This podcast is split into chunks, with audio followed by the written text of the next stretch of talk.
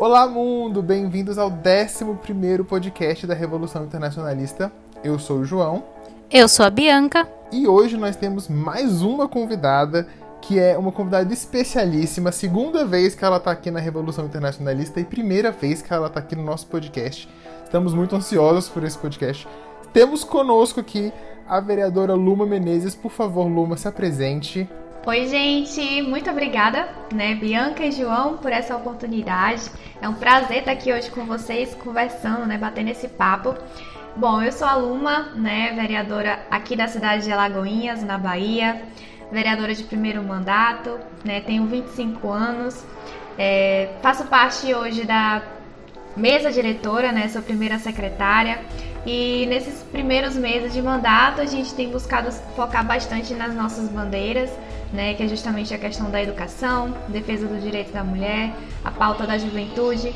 Então, infelizmente, pelo momento da pandemia, né, o nosso trabalho acaba sendo triplicado, né, dobrado. É uma série de atividades e responsabilidades que a gente está assumindo nesse momento. Está muito mais difícil né, fazer política nesse momento, fazer a, a política pública de verdade né, acontecer nas cidades, mas o desafio está aí e estamos aqui para né, vencer cada etapa desse desafio. Ótimo, beleza. E, bom, vocês perceberam, né? A Luma aqui mais nova que a gente já tá nessa carreira aí. Vou nem falar sobre isso que me faz mal. Mentira, não me faz mal não. Mas tá aí nossa vereadora de 25 anos. É, vamos falar então hoje sobre vacina, porque é o tema que tá em alta, né? Tanto do ponto de vista internacional quanto do ponto de vista nacional, porque a gente quer saber mesmo de quando é que a gente vai se vacinar. Porque tá todo mundo aflito já. Hoje é dia 5 de maio, para quem estiver ouvindo isso no futuro, então a gente vai trazer dados do dia 5 de maio. Um dia especialmente triste para esse assunto. É, ontem faleceu o Paulo Gustavo aqui no Brasil. E a gente ficou. Acho que o Brasil inteiro sentiu a morte do Paulo Gustavo como a morte dos 412 mil, que a gente acaba nem vendo, né? Ele representou esses 412 mil e veio o luto total pra cima da gente. É, obviamente o podcast não tá acontecendo por isso, ele tava planejado há um tempo, mas calhou de ser num dia onde eu tenho certeza que todo brasileiro acordou sonhando com a vacina, né? Com medo. Uma coisa que eu falo desde o início da pandemia é que o ruim, o pior dessa pandemia é que a gente não pode fazer planos. A gente, eu nunca tive isso, talvez porque eu sou muito jovem, mas eu sempre penso, mas será mesmo que ano que vem eu vou estar vivo? E eu acho que tem muito brasileiro que tá passando por isso. Por isso a gente resolveu fazer esse podcast falando sobre vacinação, falando sobre a, o plano internacional e nacional de vacinação. No início agora a Bianca vai dar um resuminho sobre o que está acontecendo no mundo, eu vou dar um resuminho sobre o que está acontecendo no Brasil, e para finalizar nós vamos encher a nossa convidada de perguntas, porque eu sei que ela vai responder todas incrivelmente bem. Então vamos lá, Bianca, começando. Dá aí pra gente um panorama geral do que, que é a vacinação no mundo hoje. A vacinação, ela precisa ser mundial, né? Ela não adianta apenas um país ter uma imensa campanha de vacinação, porque hoje em dia a gente sabe que as pessoas migram, as pessoas viajam, as pessoas trabalham em outros locais. Então, o mundo inteiro precisa de um plano né, internacional de, de vacinação. E muito desse plano ficou a cargo da ONU, né? A ONU desde o início tem feito planos e, e, coordenações e acordos para garantir que todo mundo tenha acesso às vacinas, porque a gente sabe que a gente vive num mundo que é muito diverso, né? Existem países ricos, existem países pobres e precisava garantir que todo mundo tivesse acesso a essa vacina, porque quando ela ficasse pronta, iria ter uma corrida por ela, né? Todo mundo iria, querer e precisava garantir que os países conseguissem, né, aqueles países em, em desenvolvimento e tudo mais conseguissem e que os países ricos eles não monopolizassem, né, essa vacina, porque ela não consegue ser produzida ao mesmo passo em que a gente precisa dela, né? A demanda é muito grande. Então, é, precisa, precisa né, fazer um acordo para garantir que todo mundo tem acesso. É, a ONU liberou um dado né, que até início de 2021, 70, 75% das vacinas estavam sendo concentradas nos países ricos. Né? E é uma porcentagem muito alta para você pensar em que um, um, mundo que a migração é um tópico sempre recorrente, né? As, por exemplo, as pessoas da Europa, né, migram de um país para o outro quase que semanalmente. E a Europa está cada vez mais integrada com a Ásia, né, com o Oriente Médio e junto com os Estados Unidos. A gente na América do Sul, tudo mais está muito integrado. Então, ter 75% das vacinas concentradas em apenas alguns países é algo muito grave. Né? Porque se eles não estão conseguindo vacinar toda a sua população e eles estão concentrando toda essa vacina, imagine a gente. Né? A gente está, assim, tentando correr, mas a gente não está conseguindo todas essas vacinas. Né? E por causa disso surgiu né, o, o, mecanismo da COVAX. O mecanismo da COVAX ele surgiu, né, recentemente, a gente está vendo bastante no jornal, para garantir, né, que, essa, que esses países tivessem é, acesso à vacina e principalmente a vacina de baixo custo, né, em que a como a gente sabe, né, um básico da economia, quando tem muita demanda, muita gente querendo, os produtos aumentam o preço, né? Então, como a tá todo mundo correndo atrás de vacina, as doses aumentam. Então a ONU está aí para tentar garantir que né, a vacina seja produzida e para evitar que aumentem os, os, preços e ela consiga fornecer e ajudar os países né, a vacinar.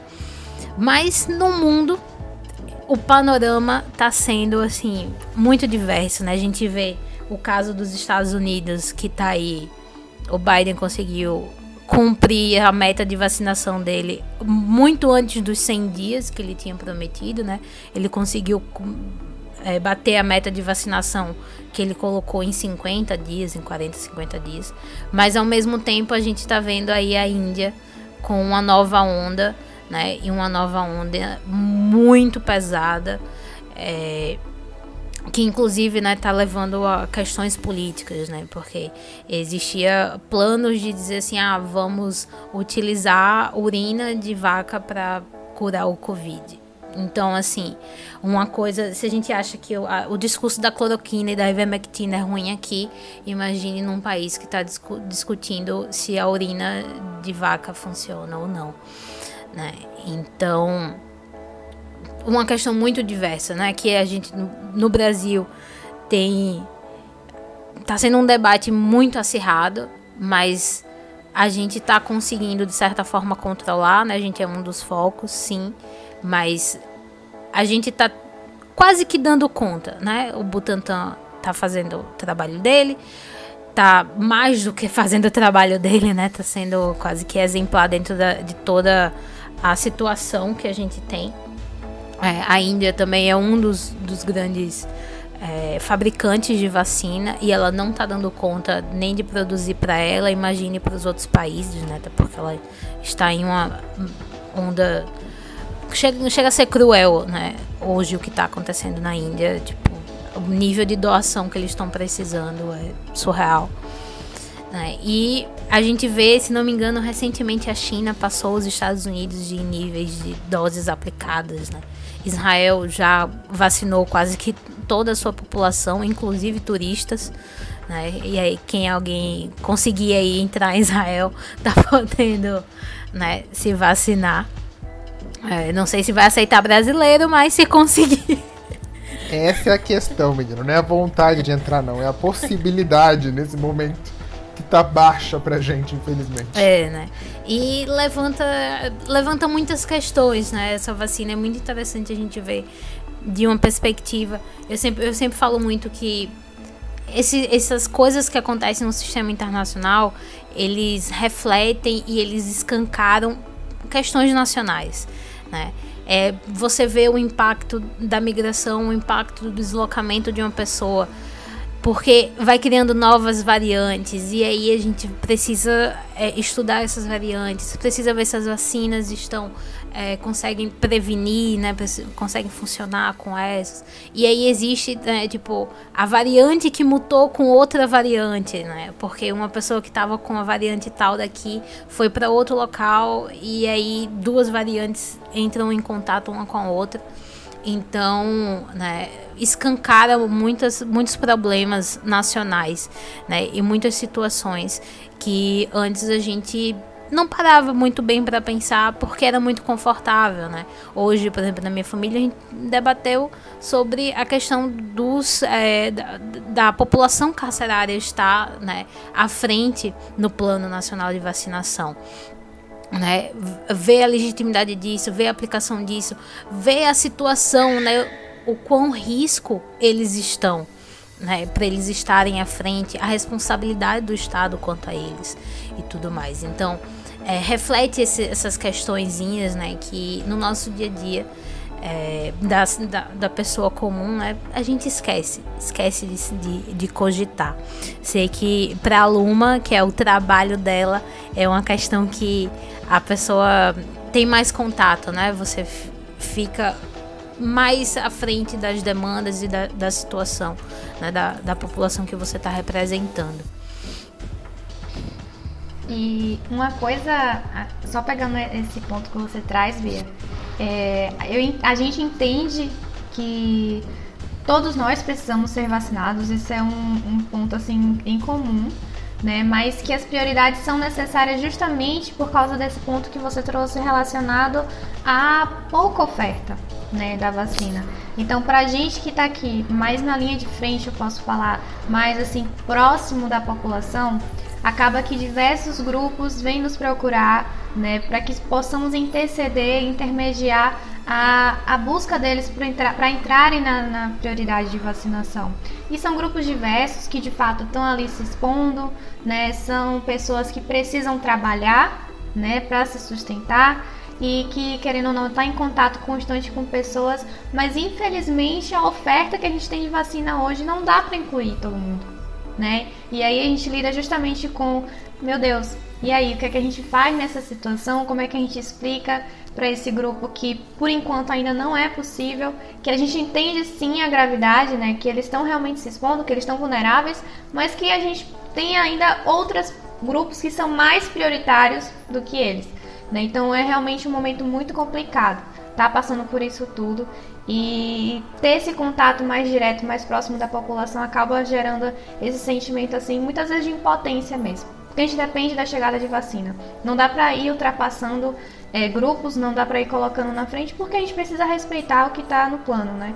Então é muito, muito delicado também ter que lidar com essa realidade diretamente, né, de perto assim. É, e a situação é, é também ontem, né, também está rolando nesse momento no Brasil a CPI da, da, da, da pandemia e tudo mais. Também ontem nós ouvimos o ex-ministro da Saúde, Luiz Henrique Mandetta, dizendo que havia sim um planejamento para que a vacinação no Brasil se iniciasse em novembro de 2020. E por algum motivo, é, ainda não esclarecido normal, devidamente, não começou. Né? E, e aí esse atraso da vacina também faz com que muitos dos grupos prioritários acabam se, acabem se vacinando com um tempo mais tardio. Né? Tem muita gente que está no grupo prioritário que trabalha todos os dias, é, precisa pegar ônibus, precisa tra trabalha em locais onde a aglomeração é, é, é comum, que trabalha na linha de frente. Né? Normalmente quem trabalha na saúde é, já levou a vacina, né, nesse ponto, os, os, grupos prioritários foram os primeiros, mas tem muita gente que trabalha, sei lá, com recolhimento de lixo, que não é grupo prioritário, e que também está na, na, na, no grupo de risco, e que pode se infectar por isso, né? A gente não sabe como é que é feito o saneamento nas casas. As pessoas mal estão usando máscara e álcool para elas, imagina cuidar do próprio lixo, né? Pensando na pessoa que vai ter contato com ele. Mas só para trazer os dados do Brasil aqui rapidinho, antes de a gente começar nossas conversas, nossas perguntas? A vacinação no Brasil começou no dia 17 de janeiro de 2021, né? Foi um evento, todos nós assistimos, acredito eu. Né? Infelizmente no Brasil a vacinação virou um evento. Né? Uma coisa que há 10 anos atrás a gente fazia todos os dias, é, facilmente hoje a gente faz um evento para ver nesse momento, né, como eu falei, 5 de maio, a última informação que nós temos são as, a, os, dos dados que saíram ontem, dia 4, foram 32 milhões 881 881.298 pessoas vacinadas com a primeira dose no Brasil, né, e 16 milhões 723.761 vacinadas com a segunda dose. Com a primeira dose, isso é 15%, com a segunda dose, isso é 7%, né? Que eu acho ainda números muito, muito baixos, mas pelo menos a, a, a vacinação está caminhando, parece que ela está pegando fôlego, parece que ela está ficando mais forte com o tempo, espero que não só pareça.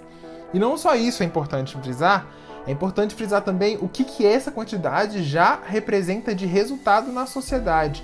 Porque existe uma campanha também para a galera confiar na vacinação. Né?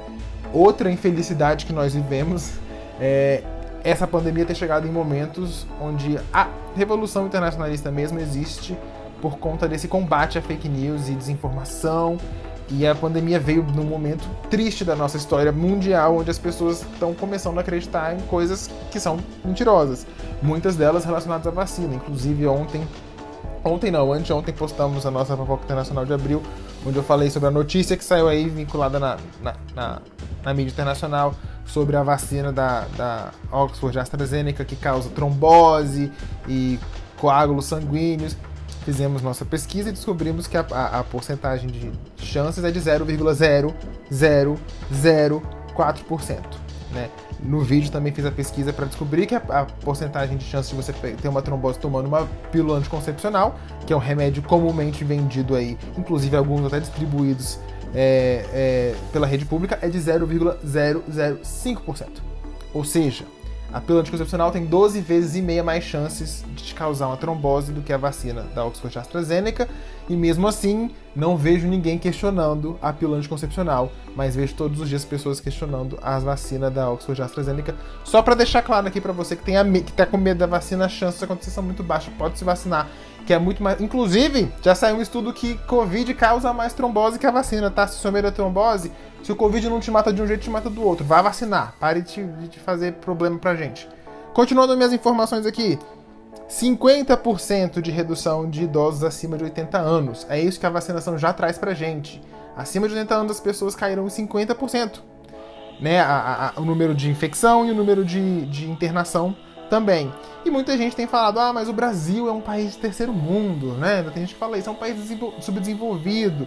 É lógico que os outros países vão estar melhores que a gente. Pois então, aqui na América do Sul nós somos de fato o país mais desenvolvido, a maior economia, a maior política, é a política brasileira, e aqui nós estamos atrás do Chile e do Uruguai, por exemplo.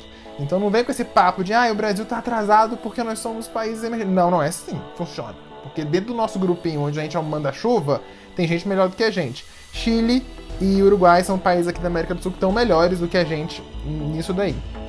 Outro assunto que tem tomado os nossos noticiários é a variante, a P1, que foi descoberta em Manaus. Tem várias variantes ainda em estudo. A P1 é meio que a confirmada que já está rolando na sociedade.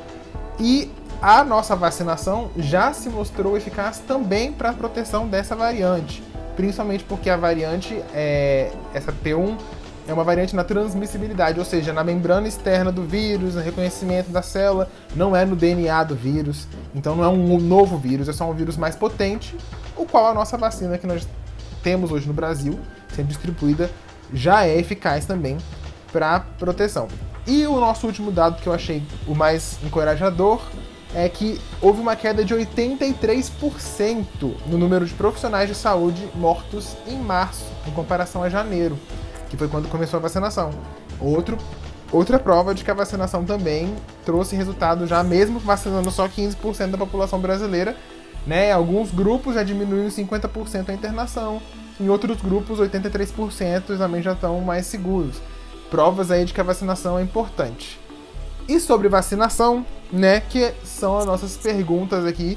Trouxemos Luma justamente porque ela trabalha como vereadora, então ela, ela acabou de dizer para vocês que está no trabalho presencial, no dia a dia, é, trabalhando com a crise, para tentar combater a crise como parte do governo brasileiro.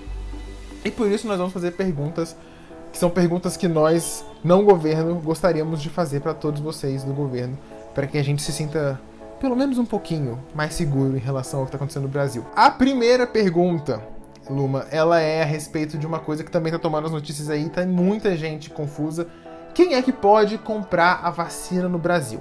Porque a gente escuta que o presidente não comprou, a gente escuta que um estado quer comprar, e um município, aí um governador de um estado é, faz uma negociação com o país. Por onde.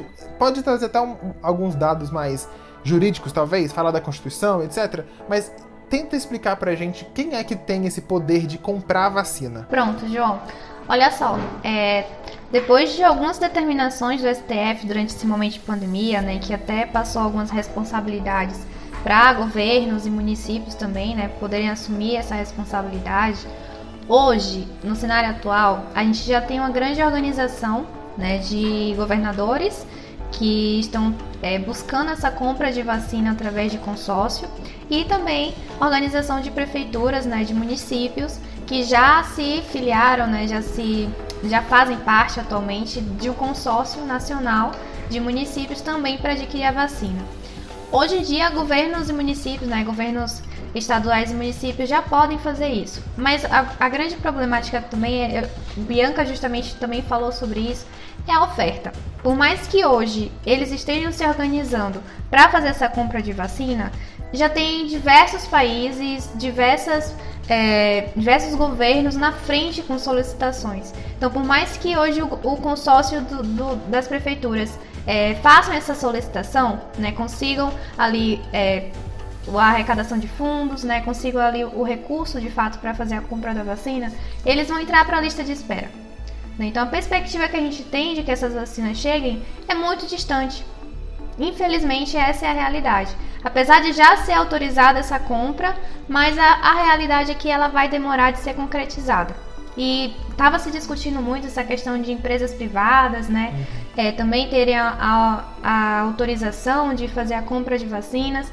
E, e aí eu já vi um, um pensamento meu pessoal mesmo, que eu discordo né, dessa linha de pensamento, mas por mais que eles tenham cheguem a ter essa autorização né, por lei, também vai entrar na lista de espera e com certeza governos, né, países vão ter essa prioridade do que as próprias empresas privadas.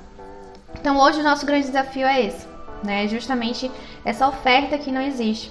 E aí, é, enquanto vocês falavam, eu estava é, lembrando de uma matéria que eu li recentemente, desdobramento dessa CPI aí, né? Que tá todo mundo ansioso em, em acompanhar e vendo o que é que vai dar. É que a gente vê uma matéria onde diz que cerca de 11 é, ofertas formais de compra de vacina para o nosso país foram recusadas é a mesma coisa de, da gente dizer que nossa liderança nacional se recusou a salvar vidas. Né? E a gente veio ontem com a notícia da morte do, do Paulo Gustavo. Né, que como você bem falou, João, meio que como se fosse assim um, um luto que representa toda a quantidade de mortes que a gente teve até o dia de hoje. E uma pessoa querida, uma pessoa que trazia, traz ainda, né, vamos falar assim, traz alegria que traz é, uma carga assim também de, de esperança, de, de reflexão sobre a própria vida. E a gente perder um artista né, único como ele diante desse cenário e pensar que talvez ele pudesse já estar vacinado hoje, né? Talvez ele não precisasse perder a vida dele para a Covid, como outras pessoas também que perderam a vida, ou que estão passando por consequências da Covid ainda tem isso, muita gente acaba não morrendo, mas as consequências que essas pessoas sofrem é também devastador. Né? E se desdobra em outras consequências físicas que acabam levando também à morte em algum momento. Então é muito duro né? ter que lidar com esse cenário e ter que ver que isso está acontecendo no nosso país. É, é uma situação assim muito complicada a gente ver, porque nessas horas de crise, né, a gente precisa de uma liderança, né? A gente precisa de uma união, a gente precisa de uma imagem forte e a gente precisa dessa segurança, né? De que tudo está sendo feito para que é, encaminhe e que todo mundo seja vacinado. Então, é, ver essa notícia, como você mencionou, foi assim. É, é desesperador, porque você imagina todas as mortes que poderiam ser evitadas, né? É, eu lembro muito é, quando começou a pipocar, né? Tipo empresas dizendo, ah, mas você recusou, você recusou, gente, porque o Brasil começou a ser foco, né? De da, da pandemia no final do ano passado, né? A gente estava como o, o, o, foco regional do mundo, né? Da, da nova onda e casou muito no momento em que a vacina estava no, nos estágios finais, né? E surgiu é, aquela ideia de tipo, ah, vamos utilizar as, essas vacinas que estão ficando prontas nos novos focos, porque a gente consegue controlar e ao mesmo tempo a gente consegue controlar também a questão mundial, né? Então, assim, ver que foram 11, né? Não foi uma, não foi duas, né? Foram 11 ofertas e principalmente, né, que assim, questionando o discurso, né, do presidente que ele disse: "Ah, você quer me vender, então faça oferta, né? Eu não tenho que ir atrás de você". Mas foram 11. E o que é muito perigoso, Bianca, é porque sustentado em um discurso completamente ideológico e anticientífico, né? Isso é extremamente perigoso porque abre brechas e é, traz força para que outras pessoas que também têm esse mesmo discurso ganhem espaço. Né, e que pensamentos como esse acabem sendo também replicados por outras pessoas. A gente estava falando agora há pouco, né, falando sobre essa questão da, da manifestação e mobilização das pessoas anti a vacina, né, muita gente acreditando em notícias que são mentirosas sim sobre vacina, constantemente chegando no, nos WhatsApp da vida é, matérias e notícias falsas, né, sobre casos diversos assim de mentiras mesmo que podem ter acontecido com pessoas. Então é muito complicado porque você abre margem justamente para a propagação de um discurso como esse. Em um momento que a gente precisa zelar pela vida, fortalecer justamente a ciência, principalmente no nosso país, né, e desenvolver, né, nossa enfim, nossas é, linhas de pesquisa, fortalecer a, a, agora né, o Butantan, que está realmente aí mais dedicado nessa questão de produção de vacina, quando a gente precisa de um fortalecimento na ciência, no Brasil. A gente tem um discurso como esse, enfraquece, fragiliza, né, e tira a nossa perspectiva de que alguma coisa boa realmente venha acontecer.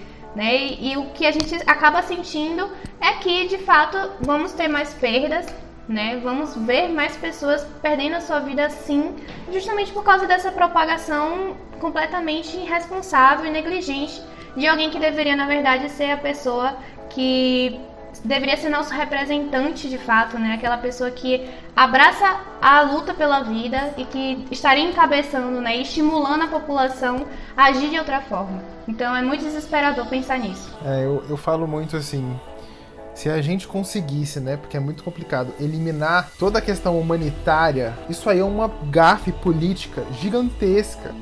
Porque o país está no momento de, de polarização e nada uniria mais o país do que a luta por um vírus mortal.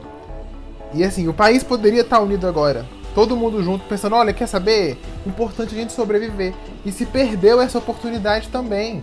Se perdeu essa oportunidade de unir o país e lutar contra um vírus que mata pessoas. E a gente está dividido cada vez mais. Agora, além de divisão política, a gente tem uma divisão científica de tentar provar para pessoas que existem remédios que não vão funcionar contra a, a, a, a infecção do vírus e que isso é um problema de saúde pública, né? A partir do momento que você está replicando essas notícias falsas, essas ideias falsas, você pode estar chegando, essa notícia pode estar chegando numa pessoa que você vai matar por ter uma informação errada do que vai acontecer. Mas já que a gente está entrando nesse assunto, já vou colar na próxima pergunta, que é qual é o papel da classe política na luta contra a pandemia, além da compra da vacina. E aí eu queria que você falasse, Luma, mais assim, se você pudesse, claro, qual é o papel do presidente, qual é o papel dos governadores, dos deputados, dos vereadores, para a gente entender até o que cobrar, né? Tipo assim, eu acho interessante a gente saber isso, né? Para quem eu devo recorrer no momento desse? E o que, que eu posso esperar de atuação da pessoa no cargo tal? É, se você puder responder pra gente nesse ponto de vista aí, seria interessante. Perfeito. É, assim, no que eu penso e no que eu observo de como tem funcionado e como deveria funcionar, na verdade, também a política no nosso país, é basicamente um pouco do que a gente já acabou abordando. Né? O presidente seria aquela pessoa é, que deveria estabelecer as regras né, e condutas, tanto com relação à vacina, como já foi citado, mas também a questão da não propagação do vírus. E aí é muito importante a gente falar da importância do falar sobre o distanciamento que precisa ter, né? Que de fato houve momentos e há ainda durante essa pandemia que nós precisamos de fato fechar né, certos estabelecimentos, fechar certos, certos espaços para evitar a propagação do vírus. Então, essa iniciativa, esse ponto inicial, deveria partir do presidente. Né? Pelo menos é o que eu enxergo de, de responsabilidade e de, de como ele poderia estar conduzindo. Né? Então, a pessoa que determinaria é, regras como essa para a população, estimularia o uso de máscara, máscara é, criaria campanhas fortes de conscientização, que é um grande problema também que a gente enfrenta hoje. Eu acho que é papel sim do governo federal também conscientizar a população a partir de campanhas, né? E, enfim, e, e mostrar para a população a realidade sobre o vírus, né? Sobre o que é de fato o coronavírus, que é um vírus que realmente leva a vida das pessoas ou causa consequências ruins. Enfim, esse seria um dos principais assim pontos que eu vejo que deveria ser uma coisa que deveria partir do presidente da República. Pensando do ponto de vista agora da estrutura da saúde, lógico, também precisamos do, do Ministério da Saúde, né, focado e pensando na realidade de cada espaço. Infelizmente, a pandemia veio num momento em que o nosso sistema de saúde já se encontrava extremamente fragilizado em municípios, nos estados, né, no Brasil de forma geral. Então acabou que a pandemia fragilizou ainda mais uma coisa que estava na UTI, né? Estava na UTI. E eu trago do ponto de vista daqui da minha cidade, do que eu estou vendo no dia a dia e que eu acredito não ser diferente em outros lugares. Né? Aqui nós temos um hospital regional que é coordenado e, e, e cuidado, assim, gerenciado pelo governo do estado, porém é um hospital que há muitos anos não tem manutenção e, e, cuidado da maneira que deveria. Por exemplo, a gente chegou na pandemia apenas com oito leitos de UTI, sendo que aqui em Alagoinhas, no hospital regional, a gente abraça aí cerca de 22, 23, 25 municípios, né, em torno disso. Então, nós não tínhamos antes estrutura para comportar essa quantidade de municípios, imagina agora que a gente está vivendo uma pandemia, que todos os outros problemas continuam e agora agravou mais com o coronavírus. Então, eu penso assim, do ponto de vista também do governo do estado, e aí uma falha que eu falo do, do governo daqui da Bahia, que é justamente isso. Né, de fortalecer a saúde nos municípios, pensando do ponto de vista da, da, da, da estrutura que os hospitais precisavam ter. Né? A gente viu muitos hospitais de campanhas sendo fechados durante a pandemia e aí teve uma nova onda esses hospitais não estavam abertos né, no momento que a gente precisava. É, houve também uma questão muito grave aqui no, no estado da Bahia que até hoje a gente não tem resposta, que é justamente sobre a compra de respiradores. Né? Foi feita uma compra que até hoje os respiradores não chegaram, ninguém sabe para onde foi esse recurso e até o dia de hoje a gente está aguardando por né, respostas. Claro, foi judicializado, provavelmente com o tempo o governo da Bahia vai ter que responder a respeito disso, mas a gente está vendo a utilização de recurso de uma forma completamente irresponsável e inadequada em um momento que esse recurso salvaria vidas. Né? Então, do ponto de vista da responsabilidade dos estados, eu vejo muito isso, essa questão de dar estrutura assim a hospitais, a buscar formas de garantir que haja oxigênio, que haja leito, que haja de fato profissionais também atuando e garantindo a segurança desses profissionais na atuação, né, na linha de frente. E os municípios acabam sendo os responsáveis aí por fazer acontecer a vacinação. Né? A gente falou sobre vacinação, mas não tem como não, não pensar no, do ponto de vista da vacinação. É o município que faz a vacina acontecer, querendo ou não. O Estado e o governo federal encaminham as vacinas, mas é no dia a dia, é a prefeitura mesmo e a equipe da prefeitura que faz com que a vacina aconteça. Então, aqui em Alagoinhas eu já tenho pontos positivos a falar sobre isso. Né? Tem sido uma vacinação rápida, uma vacinação completamente dedicada. Não houve, é, assim, queixas sobre desvio de vacinação, nem nada disso, nem, nem casos de vacinas que não foram aplicadas. Não está havendo nada disso, então está sendo uma equipe realmente comprometida para garantir que os grupos prioritários venham ser vacinados. Infelizmente, uma falta e é uma denúncia que a gente já fez aqui na cidade, inclusive, com relação à disponibilização de testes, né? Que é uma coisa que está faltando aqui na cidade e segundo a secretária de saúde do nosso município, ela sinalizou que é um problema da, do estado da Bahia, essa disponibilização de testes para nos postos para os postos de saúde e o município não teria recurso suficiente para fazer a compra desses testes. Esses testes estão sendo encaminhados pelo governo do estado.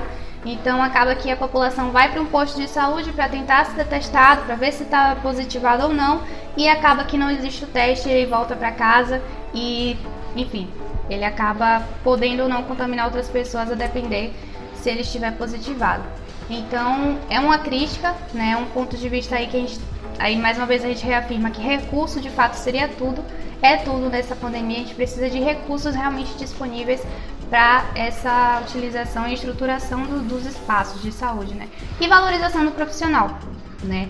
Lógico, os profissionais de saúde foram os primeiros a serem vacinados, mas falta estrutura. Estrutura de diversas formas, desde EPIs adequados, né, desde viabilidade assim, locais para trabalho, de uma maneira que eles possam ter realmente ali é, um espaço de trabalho confortável né, para poder fazer o seu serviço acontecer. Então, o que a gente vê muitas vezes é que esses espaços não existem.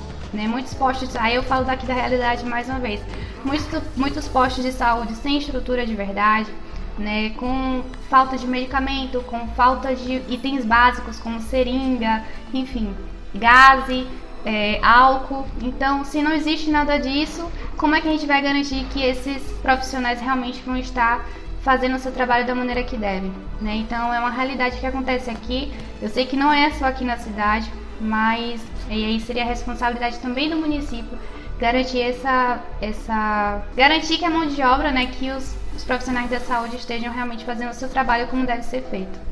É, Luma, perfeito. Aqui, aqui na minha cidade também teve essa situação, né? É, a gente teve vários hospitais de campanha sendo feitos, e aí, quando passou a primeira onda, hospitais foram fechados, e veio a segunda onda, e aonde estava o hospital de campanha? Né?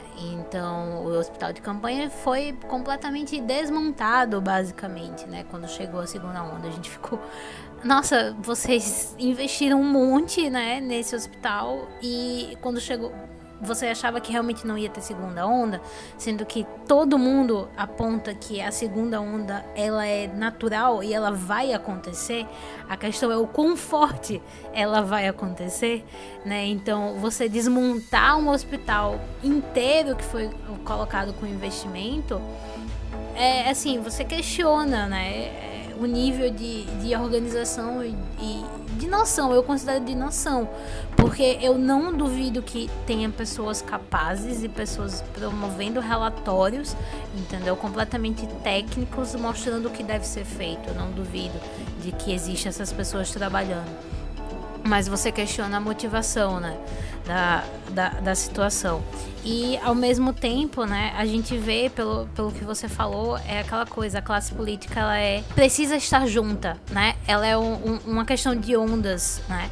Ela precisa estar interligada, ela precisa estar unida para que todos consigam trabalhar. Né? É muito difícil quando uma é, tá brigando com a outra, porque o, o, elo mais fraco é o elo do município, porque é aquele que está em contato direto, é aquele que está aplicando, né? É aquele que tem pessoas diversas e pessoas com milhares de demandas diferentes, pessoas com realidades completamente diferentes, né? Que precisam daquele atendimento. Né? E quando a gente vai subindo da, da, da na questão política, a, a, gente vai distanciando disso, né? Mas quando uma tá, parece que está atrapalhando a outra, é, o município é o que está perdendo, né? Porque o que, que vai acontecer com a gente? A gente tá tendo que aplicar a vacina. É a gente que está tendo que aplicar e lidando com pessoas que estão é, em dúvida, pessoas dizendo: ah, é essa vacina, eu não quero essa vacina, eu quero da outra. Ah, é disso, ah, eu preciso filmar para garantir que foi vacinado. Né? Então, é o é o município que tem que lidar com isso, né? Não vai ser o governo federal que vai tá, que vai estar tá lidando com esse tipo de situação no dia a dia, né? E, e é aquela coisa, não tem governo com maior investimento, com maior recurso do que o governo federal. Então, precisava, né, dessa liderança de colocar, de passar a confiança, de passar uma conscientização para fazer com que o trabalho né, dos municípios seja mais tranquilo porque tem aquela força, tem aquele. A, a, é como se fosse um procedimento, né? De como seguir. E nessa situação a gente está muito nessa. Assim, qual, o, o que que eu devo seguir, né? Eu tenho que o, o, os governos, né, locais estão tipo chegando num ponto que não concorda nem com um nem com o outro e tem que bolar um próprio procedimento em que ele acha que deve ser o que né, é para ser adotado. Então, isso numa situação de um vírus mortal, né, que a transmissão é muito rápida, né, o nível de, de mortalidade é muito grande, é complicado você pensar né, na quantidade de trabalho que você precisa fazer que poderia não precisar, né? Se tivesse uma liderança, poderia não não estar tá precisando fazer isso, né? E ao mesmo tempo é uma situação que assim é, eu né, tô em Alagoas agora, né? Tô aqui em Maceió e o enfrentamento da pandemia aqui não tenho muito o que o que reclamar exatamente, né? Porque eu acho que o governador fez um, um bom trabalho, obviamente tiveram erros a gente não, nunca lidou com a pandemia, então erros vão acontecer. Eu acho que o que importa é também aprender com esse erro, né? E evitar que ele se repita. Então, assim, a nossa vacinação está acontecendo, né? Tem uma vacinação rápida. A gente, quase toda semana a gente recebe lote de vacina, então tá avançando, né? Então, assim, mas é, eu questiono, por exemplo, eu questiono muito a situação em Brasília, sabe? Para mim não existe raciocínio que faça sentido a capital do país em que o governo federal está lá, né? E ela ser uma das cidades que mais está atrasada. Peraí. Se você vai falar mal da minha cidade, você tem que me convidar para falar mal também. Porque é o seguinte, todo mundo aqui falou de cidade, vamos falar do DF. Eu vou, vou, vou ser bem, bem sincero. Aqui em Brasília, em 2020, eu fiquei bem satisfeito com as com as medidas, não achei elas ideais, mas fiquei bem satisfeito com o que estava sendo feito nessa parte aí de, de combate, né? Porque ainda não tinha vacina, de combate à, à proliferação do vírus, né? É, tive na minha família um caso de uma tia minha que foi internada no hospital de campanha, foi montado aqui no, no Mané Garrincha, né? Que eu acho até meio, sei lá, o Mané Garrincha foi uma confusão quando ele foi inaugurado, uma polêmica. E hoje, né, há um tempo atrás, estava servindo de hospital de campanha pra gente. Muita gente falava, ah, mas o Mané Garrincha é uma, uma, uma, obra faraônica numa cidade que não tem nem time de futebol, vão fazer um negócio desse tamanho, de bilhões. Pois é, pelo menos para o Covid é, adiantou, né? E falo porque minha tia, como eu falei, não só minha tia, uma das minhas tias mais próximas, assim, que considero uma mãe, me disse que ela foi super bem tratada, o hospital de campanha estava ótimo, ela falou que os equipamentos eram novos, que a galera que estava trabalhando com ela, cuidando dela, era, era uma galera gente boa. Inclusive, ela até fez uma, um cadastro nos tablets que tinham lá para conversar com a família, mas muito, muito felizmente ela nem precisou conversar, ela foi, recebeu alta antes de começar essa passagem dos, dos, dos, dos, tablets aí. Ela é o maior grupo de risco da nossa família, ela é hipertensa, ela é obesa, ela tem 70 anos. Então a gente estava morrendo de medo quando ela se infectou, mas deu tudo certo. E gosto, né, estou feliz de dizer que hoje ela está vacinada com duas doses, então ótimo, esse problema aí a gente já tirou da nossa, nossa consciência. Dito isso, todo o oposto eu digo desse ano. Esse ano está uma loucura. Eu não estou entendendo mais nada desse governo aqui dessa cidade. Porque tem lockdown toda semana que cai e volta no meio da semana.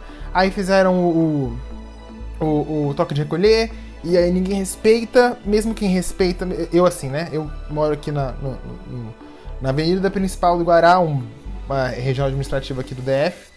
E aqui passa carro o tempo todo. Dá 10 horas tem carro na rua, tem gente na rua, tem gente passando com cachorro. Então meio que a galera meio que não, não, não tá respeitando muito essa, essa questão do toque de recolher também não. E eu sinto muito que essa. Eu acho. Não sei se a palavra é essa, não queria dizer isso para não acusar, mas acho que acabou o interesse do governo de resolver a questão. Porque como eu falei, no passado ele parecia muito interessado. Esse ano não. Fora a pressão também, popular, que a gente tem aqui no DF para não fechar as coisas, o que, o que me deixa maluco. Eu tava comentando com a Bianca, esses dias aqui, na minha rua, que eu acabei de falar, passou um carro de som com gente incentivando as pessoas a saírem de casa. Falando que a gente estava sendo escravo do comunismo, ficando em casa. E esse carro, ele xingava as pessoas. Porque a galera saiu na janela mandando embora, né? Foi no dia 1 de maio? Eu, não, não, foi faz um tempo já, faz umas duas semanas. É, e assim, acontece que essa, essas pessoas estavam saindo da janela, né? Pedindo pra ele ficar em casa. E eles estavam lá falando um monte de coisa, que tem que sair na rua, que a gente tá sendo preso pelo governo, e que o governador que impõe o lockdown tá prendendo as pessoas em casa. E assim, isso me, me, magoou bastante porque eu percebi que foi o que eu falei, assim, eu já tô percebendo que o governo tá perdendo a mão. E ao mesmo tempo tem as pessoas que não estão, não só não estão ajudando, mas estão ajudando a atrapalhar. A situação fica meio caótica, né? E, mas felizmente aqui no DF também a gente tá sempre entre os. Quando eu vejo o jornal toda noite, a gente tá sempre entre os 5 e 10 que estão mais vacinando. A vacinação aqui tá ocorrendo, ocorrendo muito bem. Mas uma coisa que você falou, Luma, que me lembrou bastante a nossa situação é sobre os municípios é, arredores aí. Aqui também a gente tem o famoso entorno, né? Que são as cidades bem pequenas do, do Goiás que ficam na divisa com o DF. E a grande maioria dos funcionários, é, principalmente dos funcionários de, de, de setores mais terceirizados da, da esplanada mesmo, porque eu trabalhei lá por uns anos, são pessoas que vêm do entorno. E essas pessoas estão se vacinando aqui, óbvio, porque na cidade deles não tem vacinação, e a gente não pode impedir que as pessoas se vacinem. Tipo, as pessoas estão com medo de morrer. E o que está acontecendo é, a gente está tendo muita defasagem de, da primeira para a segunda dose, porque, né, vacina mais gente para a primeira dose do que planejado. E isso está atrasando um pouco a vacinação. Mas em relação à vacinação, é óbvio que eu acho que no país como um todo, a gente está uns passinhos atrás em relação à vacinação, mas tendo em vista a situação atual, acho que o DF não tá tão ruim assim em relação à vacinação. O que o DF tá pecando muito, muito é nessa política de isolamento social, de lockdown, de conscientização, né? Nunca vou esquecer que na semana que a gente atingiu o nosso pico, na semana que a gente estava com todas as nossas UTIs lotadas e com 345 pessoas na fila de espera por uma UTI, foi reaberto o comércio na mesma semana. E isso foi um, um sei lá, eu lembro que é, durante essa pandemia eu tive alguns surtos, aqui esse foi um dos dias. Que eu surtei porque eu queria. E é, é muito isso, essa, essa sensação de impotência, sabe? De não poder fazer nada em relação a isso. Ver o mundo se acabando literalmente, o apocalipse ao seu redor, e você achando que. Enfim, que as pessoas que deveriam nos representar não nos representam. Mas já que a gente estamos nesse assunto aqui, já estamos. Você parece que a Luma leu o nosso roteiro, porque ela começou a falar sobre isso e a próxima pergunta já é qual é a importância do SUS não só na campanha de vacinação, mas na pandemia no geral, assim. É, eu gosto muito de falar, né, que as pessoas não conhecem a falta que o SUS faz por nascerem num país que tem o SUS. Então eu queria que você, como agente do governo, dissesse pra gente qual a importância do SUS nesse momento de pandemia. Ai, gente, só pra, pra completar aquela fala, eu perguntei se foi no dia 1 de maio, porque 1 de maio foi as mobilizações, né? Aí eu já ia dizer, é bem contraditório é, estarem pedindo pro pessoal sair de casa, dizendo que está a favor de uma ditadura comunista, e ao mesmo tempo tem um monte de gente na rua também pedindo intervenção militar. Então, enfim. Não, uhum. falando só de 1 de maio, passou um carro aqui na rua, né? É, uns dois dias antes do 1 de maio, que eu e minha mãe a gente começou a rir sem parar. Porque o, o carro de som falava, tipo assim, vai ser uma manifestação com milhões, sem aglomeração. E eu fiquei, como? Como isso é possível? Alguém explica. É numa praça. Gente, vai ser uma manifestação pelo Zoom, vocês não entenderam. E, assim, Eles praça, vão acessar o link. sabe, na frente da orla, assim, vai, vamos ter milhões de pessoas sem aglomeração. Eu fiquei, gente, como que isso é possível, né? Alguém avisa, pelo amor de Deus. Ai, gente, mas assim, é, voltando para a questão do SUS, eu eu amo o SUS, né? É, sou assim, o SUS é tudo, né? E, e, é uma coisa que a gente falou, que pelo menos por aqui a gente tem falado muito sobre isso. É, cara, para uma pessoa reclamar do SUS, a pessoa não entende nada de nada, assim, de, de, saúde, não entende da realidade do nosso país, não entende a importância que o SUS tem na nossa vida. É, se a gente tem alguém em casa passando mal, é o SUS que chega, né, com a ambulância ali para poder fazer esse primeiro atendimento, esses primeiros socorros ali para aquela pessoa. Então, assim, o SUS é fundamental, né? E o fortalecimento dele e a busca por dar estrutura para que o SUS funcione da maneira que deve funcionar passa por isso também, né? Passa por esse combate da pandemia e o combate é justamente não é só você ter a vacinação acontecendo. O combate passa também por você ter medicamento nos postos, você ter estrutura nos postos de saúde para realmente, quando as pessoas estiverem adoecidas, elas irem lá nos postos e conseguir esses materiais, enfim, esses insumos que elas precisam. Então a gente precisa muito discutir e fortalecer o SUS no município, no estado, no governo federal. É, aqui na nossa cidade, a gente tem batido muito nesse martelo. É, e eu sou, eu sou assim, eu mando indicação pela Câmara, eu mando ofício para a Secretaria, eu marco a portal da Prefeitura nas coisas no Instagram. Então eu busco sempre alternativas de fazer os nossos pedidos e as nossas reclamações serem ouvidas. Né? Uma coisa sobre essa questão de campanha de conscientização para vacina foi uma coisa que veio acontecer aqui na cidade há pouco tempo. E a questão do comércio fechado foi uma coisa que aconteceu só lá atrás, né? no início de tudo. Então, poxa, se a gente está passando por um momento como esse, o mínimo que a gente pode fazer é repensar essa forma de, de contato, sabe? E a gente não viu isso aqui na cidade. Então, sempre que eu via alguma matéria, alguma coisa, eu ia lá, marcava a prefeitura, gente, a gente precisa fazer alguma coisa, escuta isso, escuta aquilo, para que alternativas pudessem ser tomadas. Né? Então, depois de muita insistência, assim, não só minha, mas de outros colegas também, e eu falo que isso é muito importante que a gente encontre também outras, outras pessoas dentro da, do meio político, pessoas que também podem ser vereadores, né? Ou até o próprio prefeito ou prefeita, e aí a depender da cidade, se realmente tiver é, uma abertura maior para diálogo, que também entendam né, essa, essa urgência e que estejam dispostos a lutar junto com você para essa melhoria. Então, é, voltando para essa questão do SUS, é, é, muito importante a gente falar sobre isso, porque tudo que a gente tratou aqui, seja essa questão de disponibilidade de leitos, seja até os profissionais de saúde que atuam né, nesse combate, tudo isso está ligado ao fortalecimento do SUS também. Toda essa estrutura que a gente falou logo no início ali, que os profissionais precisam, vem pelo SUS também. Né? Então, o SUS é tudo. Né?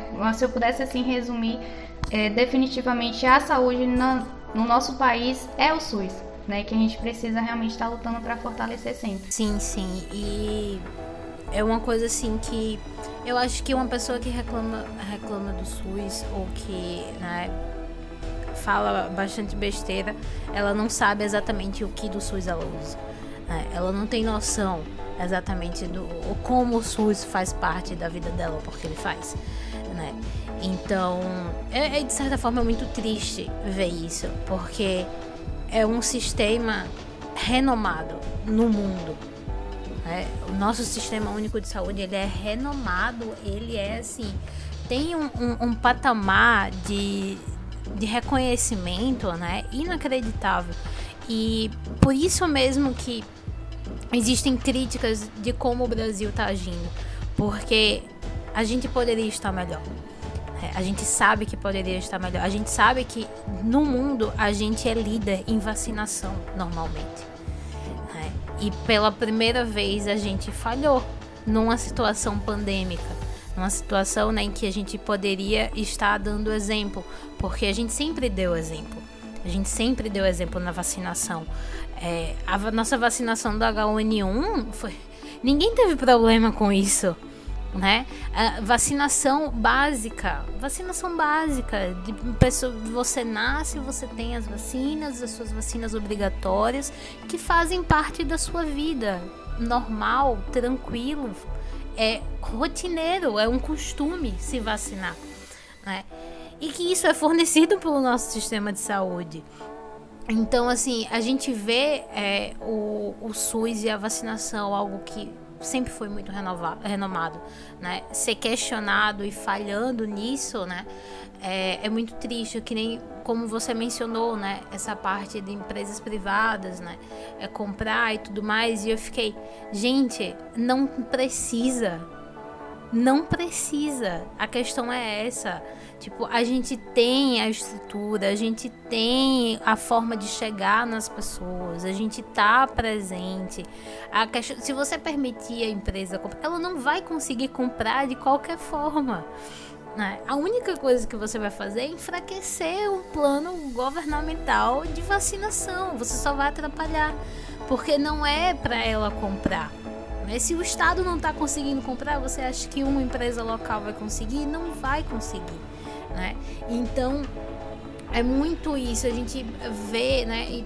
a gente um, um, exemplo disso é o que o Butantan conseguiu fazer, né? A gente é um dos poucos países que conseguiu fazer a nossa própria vacina.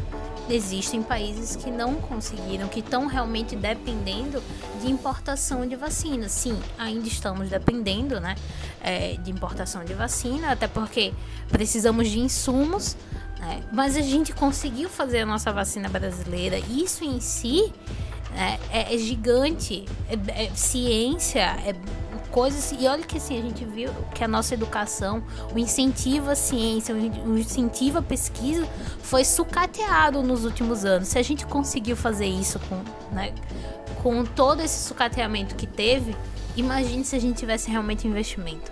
Né? A gente estaria assim em outro patamar.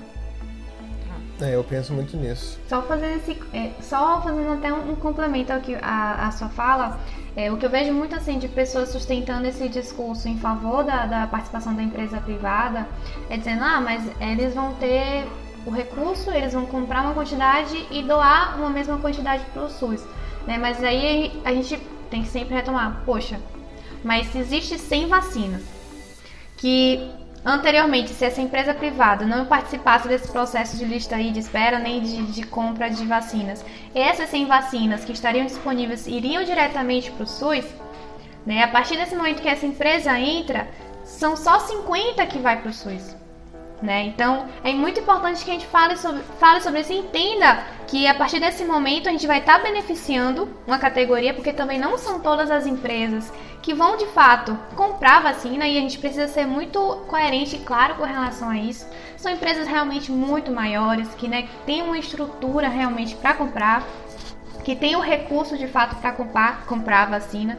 Então a gente, não, a gente tem que ter noção dessa situação isso vai acabar sim enfraquecendo o SUS, enfraquecendo o acesso à vacina para as pessoas que não têm condições, né, para as pessoas que realmente dependem da vacina do SUS para que sejam vacinadas, e isso a gente acaba criando uma defasagem. Hoje já existe inclusive estudos, né, que faz, faz esse mapeamento de quantas pessoas, é, e aí faz esse recorte de pessoas pretas, né, de pessoas brancas que estão sendo vacinadas, pessoas da periferia, pessoas da classe média que está sendo vacinada. Se hoje, a partir desses dados iniciais, já dá para perceber, perceber essa diferença, né, de onde a vacina realmente está conseguindo chegar, aonde a vacina está alcançando.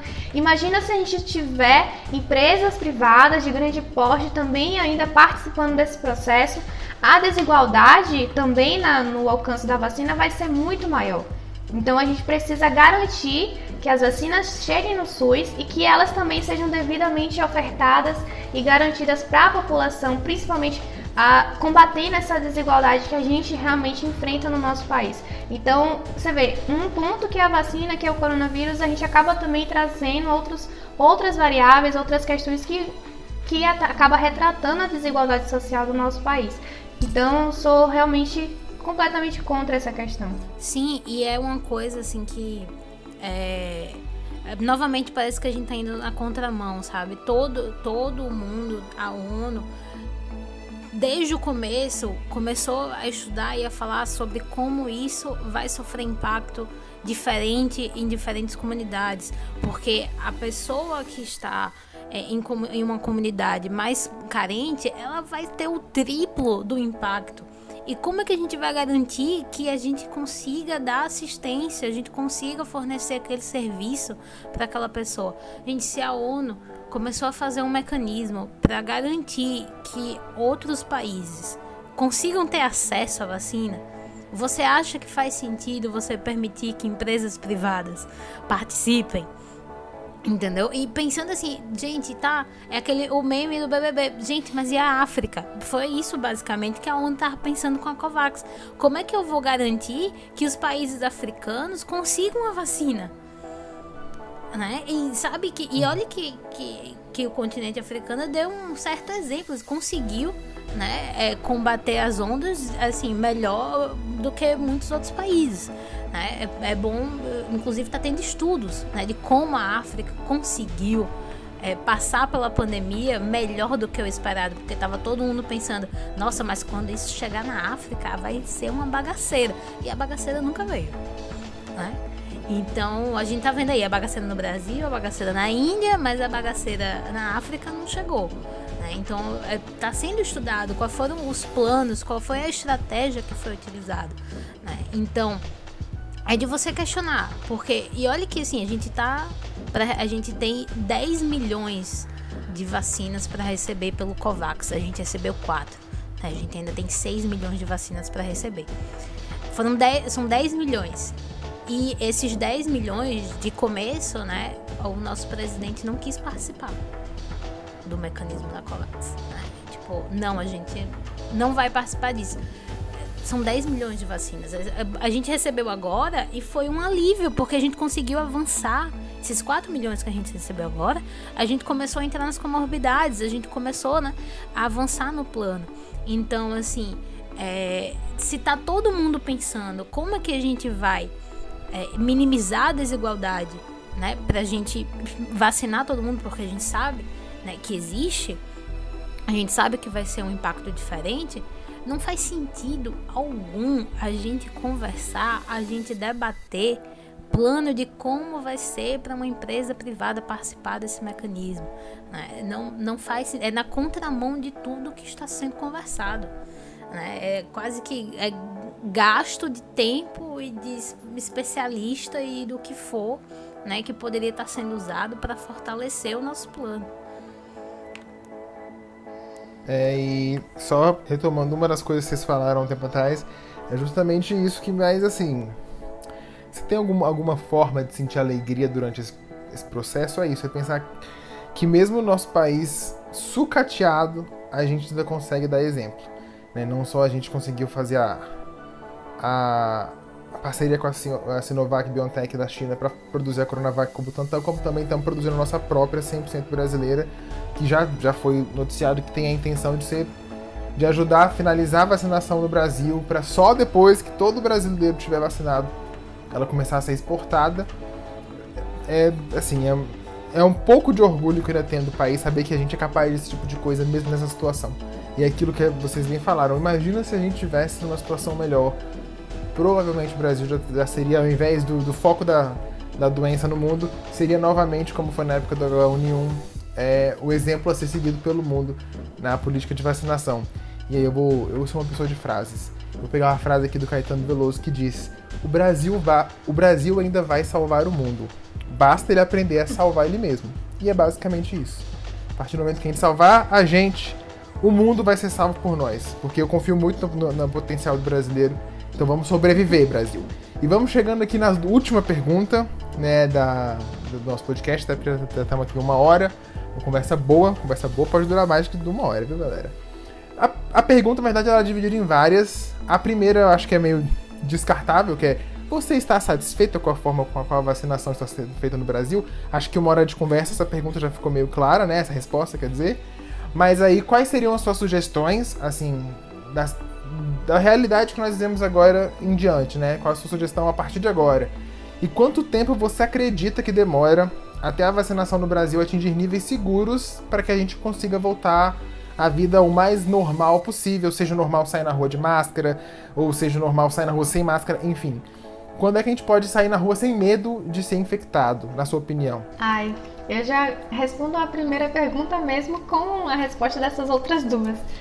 É, para essa última pergunta, João, eu realmente acredito que, assim, vai depender, claro, depende de diversas questões, mas para a gente, na minha perspectiva e no meu, na, no meu otimismo, eu acredito que talvez no, no início de 2022, no, ali no primeiro semestre, talvez a gente já esteja alcançando esse patamar de segurança, né, de, da quantidade de população, da população realmente vacinada, né, podendo retomar atividades aí como escolas, né, podendo sair sem máscara e, enfim, a gente podendo retomar uma vida, né, sem, sem o perigo de estar suscetível a se contaminar a qualquer momento ou de levar o vírus para dentro de casa. Então, talvez eu tenho fé que lá para 2022 a gente já tenha aí sim vacinado boa parte da nossa população. Eu não sei se isso é otimismo ou pessimismo, mas é, diante de como as coisas acabam indo recentemente, eu acho que talvez seja um pouco de otimismo também. Mas enfim. E a partir desse momento, eu acho que agora as minhas sugestões, o que eu tenho em mente assim de como deveria a partir desse momento mudar o comportamento do governo. E eu já acabo, eu tenho que assumir isso também, eu acabo já vendo também uma certa mudança de comportamento nele, né? Não sei se por fatores políticos e aproximação das eleições de 2022 e possíveis ameaças para ele, mas eu já vejo é, um certo comportamento muito mais diferente do que ele foi inicialmente, né? E eu reforço que é muito importante que a gente tenha uma figura é, nacional, uma figura como presidente da República, como parâmetro até mesmo para é, guiar e conduzir toda a população que principalmente é, se espelha nele, né? A partir do momento que ele muda o discurso, os seguidores dele, as pessoas que apoiam a forma dele fazer política também mudam o discurso. Então, se lá atrás tinha pessoas algumas pessoas que diziam que não ia se vacinar em nenhuma ocasião, em nenhum momento. Hoje a gente já vê pessoas que são apoiadoras dele falando que a vacina é segura ou que diariamente o Brasil vacinou, vacinou não sei quantas milhões de pessoas. Então a gente vê essa mudança de comportamento por parte dele e acaba também provocando essa mudança de comportamento em quem acompanha e segue as, as orientações do governo.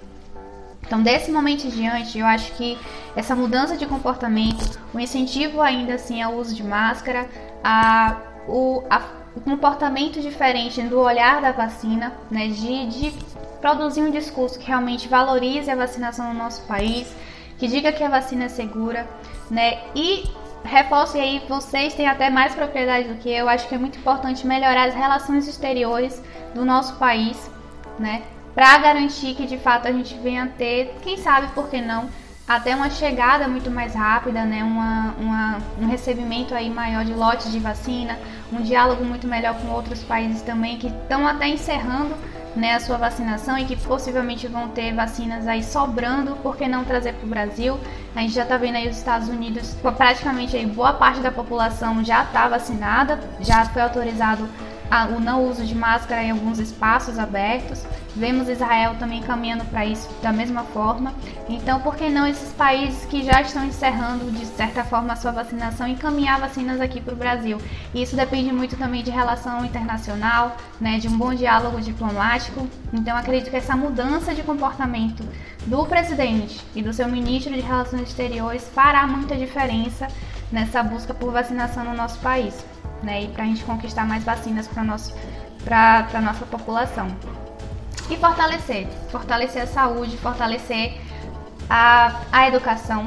E aí eu trago uma outra temática que está sofrendo muito nesse momento de pandemia, que é justamente a educação pública no nosso país. A gente está vendo o quanto a ausência de conectividade, de tecnologia, o avanço mesmo nesses, nesses sentidos prejudicou né, milhões e milhões de crianças no nosso país inteiro, né, crianças que estão até o dia de hoje com mais de um ano e meio perdidos de aula assim, né, que não tem previsão de retomada, por mais que em muitos outros lugares já estejam até se falando sobre isso ou até retomando em algumas escolas, mas no perigo, né, no risco e diante de um cenário onde já temos crianças, recém-nascidos também morrendo por conta da Covid, então a gente precisa retomar e repensar a forma como a educação funciona no nosso país e fortalecer também o ensino público né? e garantir que essas crianças de fato venham ter uma alternativa, uma perspectiva diferente, porque são crianças e adolescentes sendo deixados para trás. Aqui na Bahia, por exemplo, foi um ano completamente perdido para as crianças do, do, do é, das escolas estaduais. Né? Foi um ano completamente perdido mesmo, com, sem aula, com portas fechadas e nenhum acompanhamento através de nenhum canal de, de WhatsApp, por exemplo. Não teve nada disso. Então, o que, que, será dessas, desses jovens né, que passaram um ano sem aula, sem nenhuma oportunidade? Então, a gente precisa muito repensar né, diversas questões no nosso país. Eu acho que parte desse momento é essa necessidade de ver os pontos fracos, ver aonde a gente errou e ver os danos né, que foram causados até aqui e buscar alternativas para poder resolver.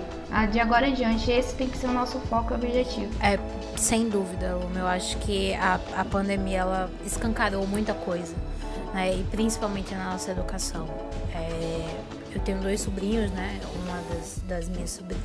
A minha sobrinha, ela tá no período de aprender a ler e a gente ficou, como é que você aprende a ler e a escrever pela internet? Isso, tipo, não tinha surgido essa necessidade, né? Então, como é que você adapta? Então, a gente já questiona isso, né? De, tipo, a educação precisa buscar formas de se adaptar. E ao mesmo tempo eu fiquei pensando, tá, a gente na sua situação a gente tá pensando como é que você vai aprender a ler é, na internet, mas você tem internet você ter um computador no seu quarto para você ver né, a sua aula que de certa forma acontece. Imagina as crianças que realmente, né, imagina as crianças que dependiam da escola para comer. Né? Então a gente vê uma, um, um abismo, né?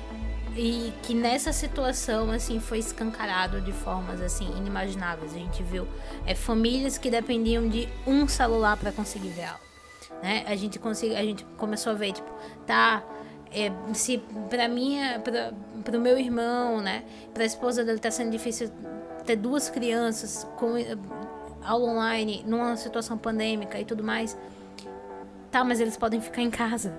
Imagine para famílias que não têm essa opção, eles têm crianças em casa, mas eles têm que sair para trabalhar. Com quem deixa essas crianças que estariam na escola, né? Então, refletiu que se tem alguma coisa que a, pandemia trouxe, né, é uma reflexão imensa de como a gente tá, de todas é, as falhas e a gente não tem noção. Se já tava com falha, né, que era algo muito danoso, né, a longo prazo com a sociedade, imagine com o efeito da pandemia. Né? A gente não tem noção do que isso vai causar a longo prazo na, na sociedade, na saúde mental das crianças, na saúde mental das pessoas, é, nas escolas, né? Tudo né, dessa, dessa geração que está vindo. Então vai ser um mega desafio, é, tipo, um desafio imenso que a gente tem para frente. E a gente precisa né, de uma classe política unida, de uma classe política é, determinada né, é, a conseguir sanar é, pelo menos um, pouco, né? Porque a gente entende que é muito difícil. É, são pro, problemas muito complexos. Problemas que não vão ser resolvidos né, em um mandato. Então, mas que a gente precisa de, da tentativa, a gente precisa que isso se torne uma prioridade, que isso se torne um plano de governo, né? É, para a gente conseguir passar por isso. E aí, Bia, e você falou bem isso, é, essa questão da, de mães que precisam sair, né, para trabalhar e deixar seus filhos. E a gente fala justamente o que a realidade, né, quando a gente parte para a periferia, para comunidades, é justamente essa: mães solteiras é, que não tem, muitas vezes não tem com quem deixar ou muitas vezes não pode confiar em alguém para deixar seus filhos, não tem escola para essas crianças estarem, moram em lugares completamente vulneráveis, é, com alto risco, seja de tráfico, seja de, enfim, criminalidade, seja de falta de, enfim, diversas coisas assim de saneamento, abastecimento de água, enfim, diversos problemas que eles passam no dia a dia. Então, essa é a realidade de boa parte da nossa população. Né? E aí a gente vê uma medida em que o auxílio emergencial agora está sendo de 150 reais, no máximo 300, para famílias nessa situação de vulnerabilidade. Em um momento que a gente passa por um alto aumento no preço dos alimentos. Então, gente, é muita gente passando por questões muito difíceis, muito pesadas e às vezes é até difícil, né? Pensar em como poderia ser, é, poderia ser diferente. É muito difícil a gente ver esse cenário, na verdade, e imaginar que poderia ser diferente, mas não é. Esse, esse é um pensamento assim que eu tenho muito também. É. E até porque você falou, do ponto de vista internacional, já se sabe que a pandemia vai ter impactos, seja na saúde, na cultura e na economia do mundo para toda a década. Né? A pandemia veio no início da década e a gente vai estar tá, é, vivendo ainda os restos, as sequelas da pandemia na sociedade no geral pela próxima década. E no Brasil esse impacto com certeza vai ser maior. Né? A gente sabe, como a Bianca falou, que não vai ser um próximo governo que vai resolver isso. É, como você também pontuou perfeitamente bem, em momentos de fragilidade da humanidade, a gente tem que esquecer que existe fronteira, porque a gente tem que se ajudar. E para isso a gente precisa ter uma diplomacia forte, para isso a gente precisa ter um, um, uma, uma política exterior, que nós não temos hoje. Nós temos que ter, nós temos que entender a importância de, dos países, a importância da, da, do, da, de tudo, na verdade, assim, das organizações, a OMS. A OMS existe justamente porque existem diferenças políticas e ideológicas nos países. O que a OMS diz pra gente é, ó, não importa qual seja o seu país, não importa qual seja a sua ideologia, não importa qual seja a sua ala política, você tem direito à saúde. E a gente quer te garantir isso. E é esse o papel do OMS. Politizar isso é um absurdo, porque é, é justamente o não político. É, é o acima da política. Eu não quero saber quem você é e o que você acredita. Eu quero que você tenha acesso a saúde de qualidade, para que você consiga sobreviver. E, bom, eu acho que com isso a gente vai, vai caminhando aqui para o final da nossa conversa, que foi uma conversa muito produtiva. Acho que as perguntas foram respondidas incrivelmente bem. Os comentários também da Bianca foram incríveis. Parabéns aí. Eu acho que está muito informativo. Eu espero de verdade que esse é o nosso segundo, acho, podcast cujo tema é vacina, pandemia. O primeiro a gente fez lá no ano passado e eu imaginava que fosse o único.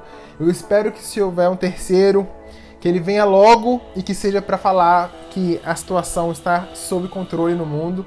Também quero agradecer demais a presença da Luma. Eu dizer, Luma, você está sempre convidada a voltar, tanto para o podcast quanto para qualquer outra coisa. Na verdade, quem ainda não teve a oportunidade de assistir no nosso canal, na verdade está no Instagram da, da Luma, é, a live lá. Desculpa, qual era o tema da live? Pra eu falar, não falar errado. O tema bonitinho? É sobre era cultura? É, cultura da não violência.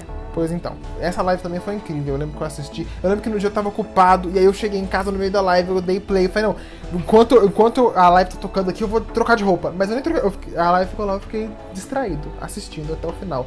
Porque foi uma live muito boa. Mais uma vez, então, uma obrigado pela sua presença. O convite está aberto e não só o convite, tá? Se você um dia sentir que você precisa falar alguma coisa, você pode falar, vamos fazer um podcast. Você também tem todo o direito de pedir pra gente podcast pra você, porque a gente gosta muito do seu trabalho, a gente acompanha o seu trabalho, a gente gosta de quando você vem aqui pra página, você agrega bastante pra gente. E esse podcast é só mais uma prova disso. Ai, gente, que coisa mais linda. Muito obrigada, João. Muito obrigada, Bia. É, para mim é uma grande satisfação, de verdade é, poder fazer esse diálogo com vocês, esse bate-papo, para mim também super acrescenta. Com vocês eu também aprendo bastante, então eu acho muito bacana essa troca, né? Então eu tô super à disposição também, né, para outros momentos, para outros bate-papos, até coisas mais informais também. Eu já me sinto a parceira da Revolução Internacionalista. acho sensacional o trabalho que vocês fazem. Eu sou uma amadora assim da, da política internacional, né, da política externa assim de uma forma geral. Eu gosto bastante de ver notícias sobre isso, acompanhar como é que está funcionando nosso posicionamento enquanto Brasil em relação ao mundo. Então, são temáticas assim que eu gosto bastante e é muito bom encontrar né, no conteúdo de vocês, na abordagem de vocês, é, coisas assim que realmente são construtivas, né? E que acaba também desmistificando muita coisa. Né? Então, parabéns pelo trabalho que vocês fazem. E estou super à disposição sempre, assim, para quando vocês quiserem a gente poder fazer mais um bate-papo, sim. Nossa, assim, eu sou, sou fã, né, de carteirinha do seu trabalho, Luma. Sim, desde que a Gabi, né, tava é, trabalhando junto com você, né, na campanha e tudo mais, e a gente acompanhava, e a gente ia apoiando e tudo mais, que a gente, né, é, a gente sabe que é um mundo difícil, né, para uma mulher jovem entrar, enfrentar e colocar a, capa, a cara a tapa, né? E tudo mais. Então, é, eu sou fã de, de, carteirinha mesmo. Eu admiro demais a sua coragem, todo o seu trabalho, né? É, agradeço demais a sua participação. Para mim, assim, é tudo, né? Poder conversar com você, para a gente trocar uma ideia e tudo mais, é sempre muito enriquecedor, né? Isso, nossa cooperação, né? É, vai continuar no nosso futuro a gente sempre, sempre tem temas, né, que a gente pode conversar, que a gente pode debater. Com certeza. E também é, é só. Você mesmo acabou de falar, você foi eleito no seu primeiro mandato, você tem muito futuro pela frente e a gente espera estar do teu lado para quando você vier aqui todas as vezes para agregar pra gente. Normalmente o nosso podcast no final tem uma indicação de filme e série. Hoje eu vou indicar que vocês assistam as notícias. É esse o filme que você tem que fazer. Porque a situação está como está porque as pessoas não estão confiando na, na, na, veracidade, no problema que é a pandemia. Então, assistam as notícias. Tô aqui com, a gente tá aqui com uma vereadora para dizer, gente, cobrem dos seus políticos, cobrem dos seus candidatos que vocês votaram é, há três anos atrás. Tudo isso que ela falou aqui fiquem atentos em relação a tudo que está acontecendo a, a, no seu país, a, as políticas de educação, as políticas econômicas, as políticas de saúde, a vacinação, o SUS, porque isso precisa. Nós vivemos numa grande democracia representativa, né? E a gente tem que ser representado. Então, faça a sua voz ser representada. Eu, e essa é a minha indicação de filme hoje. O, o filme tem que ser a notícia. Porque informação né, verdadeira, verídica, porque também é importante falar isso, isso hoje em dia. Informação de qualidade, verdadeira, verídica, é o que vai salvar a sua vida nesse momento. Né? E continuem é, levando adiante toda a ideia e toda a atuação na, no isolamento social, no uso de máscaras, nos cuidados sanitários. Né? Evitem sair de casa. Lógico que se você tem que sair de casa para trabalhar, você vai sair de casa para trabalhar com todo o cuidado possível. Fora isso, fique em casa de verdade em, até o momento da sua vacinação. Vamos lembrar também que a vacinação são duas doses, então a segunda dose é importante que você tome antes de você achar que você é Superman, sair por aí lambendo corrimão. Você precisa das duas doses e a, a OMS já fala que a janela é, de imunidade são de 21 dias. Então, assim, segunda dose tomada, espera umas três semaninhas aí para você sair lambendo corrimão. Aí você pode começar a sair também com cuidado, usando máscaras até lá, vocês podem continuar acompanhando o trabalho da Luma no arroba eulumamenezes, certo? O nosso trabalho é arroba heavy.inter no Instagram, no TikTok, no Twitter é arroba interheavy com dois R's, se quiser seguir a gente lá. A gente está sempre postando conteúdo novo, inclusive hoje vai sair um vídeo incrível. Estou ansioso para ver o vídeo que vai sair hoje. E continuem de olho no mundo e até a próxima.